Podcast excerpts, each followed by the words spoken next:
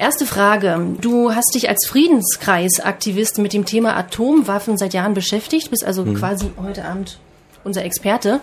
Was hat dich denn äh, an diesem Thema besonders interessiert und gefesselt?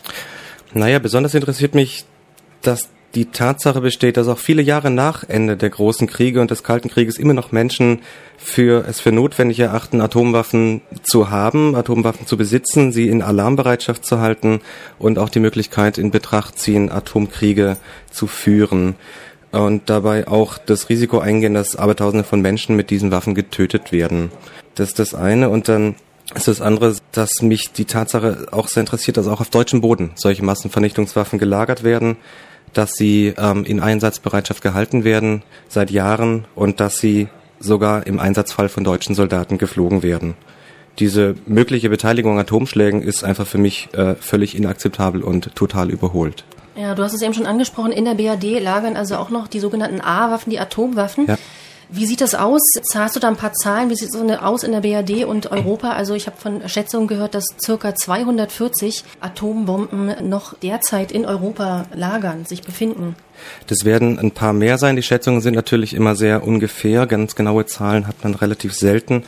Es gibt natürlich die europäischen Atommächte, zum Beispiel Frankreich und Großbritannien, die, also Frankreich hat allein ungefähr 350, Großbritannien auch circa 200.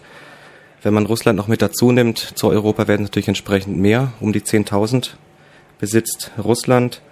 Dann ist es so, dass in weiteren westeuropäischen Ländern ähm, Atomwaffen stationiert sind, beziehungsweise stationiert waren. Also Deutschland, England, Holland, Belgien, Italien, Türkei und Griechenland, wobei in Griechenland inzwischen die Atomwaffen abgezogen wurden. Und da sind zum großen Teil sind es Atomwaffen der US-Amerikaner, die zum Teil von der nuklearen Teilhabe, also im Rahmen der nuklearen Teilhabe dort stationiert sind. Zum Teil sind sie aber auch unter direkter US-Befehlshoheit. In Büchel liegen Atomwaffen. Das ja. weiß ich in der Eifel in Rheinland-Pfalz. Dort ja. äh, befindet sich ein Bundeswehr-Fliegerhorst. Und dort lagern, wie gesagt, diese Nuklearwaffen. Um wie viele A-Waffen handelt es sich und äh, welche Sprengkraft haben die dann eigentlich, äh, also jede einzelne? In Büchel lagern derzeit ähm, ungefähr 20 Atomwaffen. Das ist, sind alles Atomwaffen vom Typ B61. Der Typ B61 hat eine variable Sprengkraft. Da gibt es verschiedene Modelle von dieser Atomwaffe und die ähm, Sprengkraft reicht von äh, 45 Kilotonnen bis hin zu 170 oder sogar 175 Kilotonnen, was ungefähr, ja, was schon mehr als der 13-fachen Zerstörungskraft der Hiroshima-Bombe entspricht. Das Ganze mal 20 kann man sich dann ausrechnen, was da eigentlich am gefährlichen Zeug rumliegt. Ja, das stimmt. Wie ist es eigentlich mit Rammstein? Sind da noch Atomwaffen zu finden? In Rammstein sind die Atomwaffen 2004 komplett ausgeflogen worden von den US-Amerikanern. Da liegen keine mehr. Somit ist Büchel der einzige Atomwaffenstützpunkt in Deutschland. Bleiben wir gleich bei den Amerikanern. Die haben ja eine interne Studie veröffentlicht. Die ist von der Luftwaffe, von der amerikanischen Luftwaffe in Auftrag gegeben worden. Und in dieser Studie wurde festgestellt, dass die Atomwaffenarsenale in der BRD und ich glaube auch in Gesamteuropa nicht mehr den Anforderungen entsprechen, die die Amerikaner selbst an ihre Arsenale ähm, haben. Welche Konsequenzen hat denn die Studie in der BRD gehabt? Immerhin ähm, hat ja, glaube ich, die SPD und die Opposition den sofortigen Abzug aller Nuklearwaffen aus Deutschland gefordert. Was ist denn aus dieser Forderung geworden? Also aus der Forderung ist zuerst mal geworden, dass sie in den Medien in Deutschland erstmal sehr groß diskutiert wurde, was schon mal sehr positiv ist, weil damit auch zum ersten Mal richtig offiziell genannt wurde, dass Büchel Atomwaffenstützpunkt ist.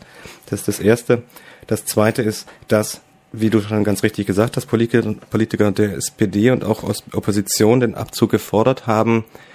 Daraufhin hat die Bundesregierung ähm, reagiert und hat angekündigt, dass sie die Tornados, die in Büchel stationierend sind, bis 2010 oder bis 2020 sogar behalten will, dass sie weiterhin die Einsätze proben will und dass sie weiterhin an dieser nuklearen Teilhabe festhält und ähm, da keinen Rückzug macht und auch keinen Abzug erwägt. Zur nuklearen Teilhabe äh, kommen wir gleich oder atomare Teilhabe.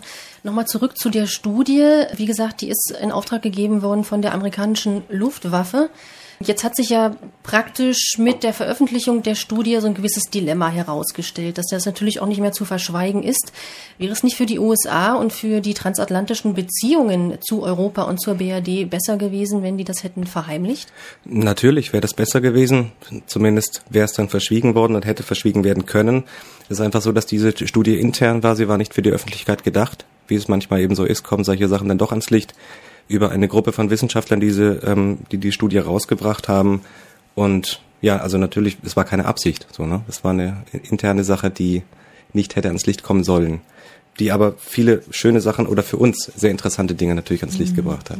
Kommen wir mal zu den Mini-Nukes, heißen sie, oder Nukes, ähm, also mhm. Atombomben, die also eigentlich eine minimale Größe haben, aber das Ganze ist nicht unbedingt besser, weil die natürlich erheblich mehr Sprengkraft haben sollen. Das ist eine Idee, die auch von den Amerikanern vor Jahren schon mal in die Welt gesetzt worden ist. Ich selbst habe jetzt davon nicht mehr so viel gehört. Ist es immer noch Thema im amerikanischen Verteidigungsministerium, sowas als äh, Produktion aufzusetzen?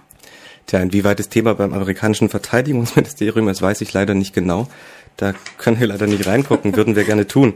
Das, äh, da muss ich ehrlich sagen, ich bin auch darüber nicht so sehr bis ins Detail informiert. Ich weiß nur, dass ähm, vor kurzem die IPPNW, die ähm, Vereinigung der Ärzte zur Verhütung eines Atomkrieges, ähm, erst diese US-Politik angeprangert hat und unter anderem auch stark davor gewarnt hat, dass eben solche Mini-Nukes produziert werden und die US-Amerikaner hätten wohl gesagt, dass es, dass solche Waffen nur geringe Kollateralschäden verursachen würden.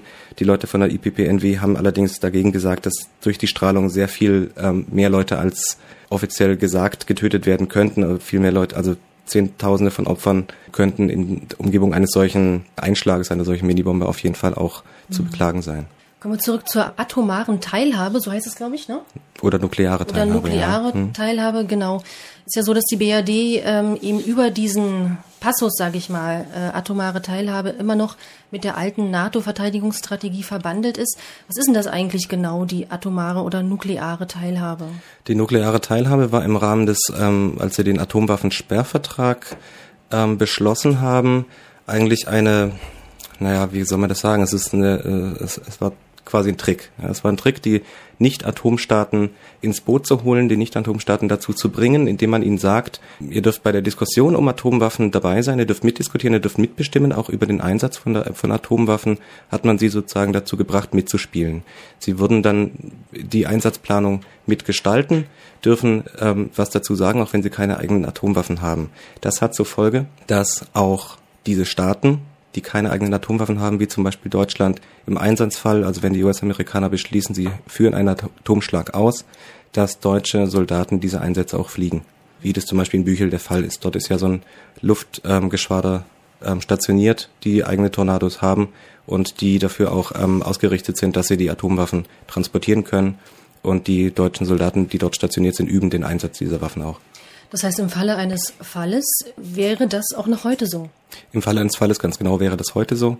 Wenn von der EUCOM, von dem in Stuttgart diese Kommandozentrale der US-Amerikaner den Einsatzbefehl gibt oder geben würde, würden die US-Amerikaner, die die Atomwaffen in Büchel bewachen, die an deutsche Soldaten übergeben, dass sie dann an die Tornados angebracht werden können und ausgeflogen werden. Büchel ist ein schönes Thema, weil in Büchel gibt's nämlich äh, in der nächsten Zeit äh, eine, ein Aktionscamp. Kannst du uns da, dazu kurz was erzählen, was da stattfinden wird? Ja, da kann ich ein bisschen was zu erzählen. Das ist Aktionscamp und zwar ähm, das Obermotto ist unsere Zukunft atomwaffenfrei. Das ist eine Vereinigung oder ein Zusammenschluss von 48 Verbänden, äh, Vereinen, Organisationen, die alle so im Anti-Atom-Bereich oder Anti-Atomwaffen im friedenspolitischen Bereich aktiv sind. Kann ich mal ein paar nennen. Das ist ähm, die G3A, Gewaltfreie Aktion Atomwaffen abschaffen, Friedenswerkstatt Mutlangen, die IPPNW, über die wir schon gesprochen haben, Deutsche Friedensgesellschaft, Vereinigte Kriegsdienstgegnerinnen, Pax Christi und einige mehr. Ziemlich große Organisationen, auch viele kleine, die sich daran beteiligt haben. Es geht darum, eine, ähm, vom 23.08. bis 1.09. ein Aktionscamp Kehr auszumachen im Rahmen dieses Aktionscamps wird das ähm, Atomwaffenlager mehrfach umrundet. Es wird auch am 30.08. eine große Umrundung geben, was ja seit vielen Jahren dort immer wieder passiert. Jedes Jahr wird eine große Umrundung gemacht. Es wird ein Workcamp stattfinden von der Friedenswerkstatt Mutlangen in dieser Zeit. Es werden ähm, mehrere Großaktionen, eine, Riesen-, eine Großdemo stattfinden. Es wird, werden Konzerte stattfinden, unter anderem mit Nina Hagen und anderen Künstlern auch aus der Region.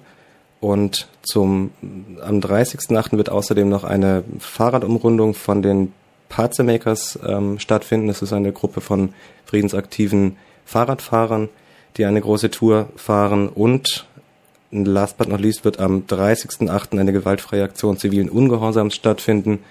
Eine, eine Go-In-Aktion, das heißt, es werden Aktivisten der Friedensbewegung in dieses Atomwaffenlager äh, gewaltfrei eindringen und versuchen, den Ablauf dort zu stören. Es gibt ja die sogenannten Friedensreiter. Da kenne ich auch eine Frau, die Erika Dries aus Stendal. Da weißt du auch nicht groß was von, ne? Also die sind da auch immer aktiv. Mit Pferden sind die da unterwegs und ich glaube, die sind von Büchel aus unterwegs oder äh, so Sterngeritt und dann nach Büchel. Aber ich weiß es auch nicht so genau. Aber die ist da auch sehr, sehr, sehr ähm, integriert, die Frau, und da äh, macht das schon seit Jahren. Also so die gegen Atomwaffen in Büchel. Das war ein ganz großes Thema bei ihr. Mhm.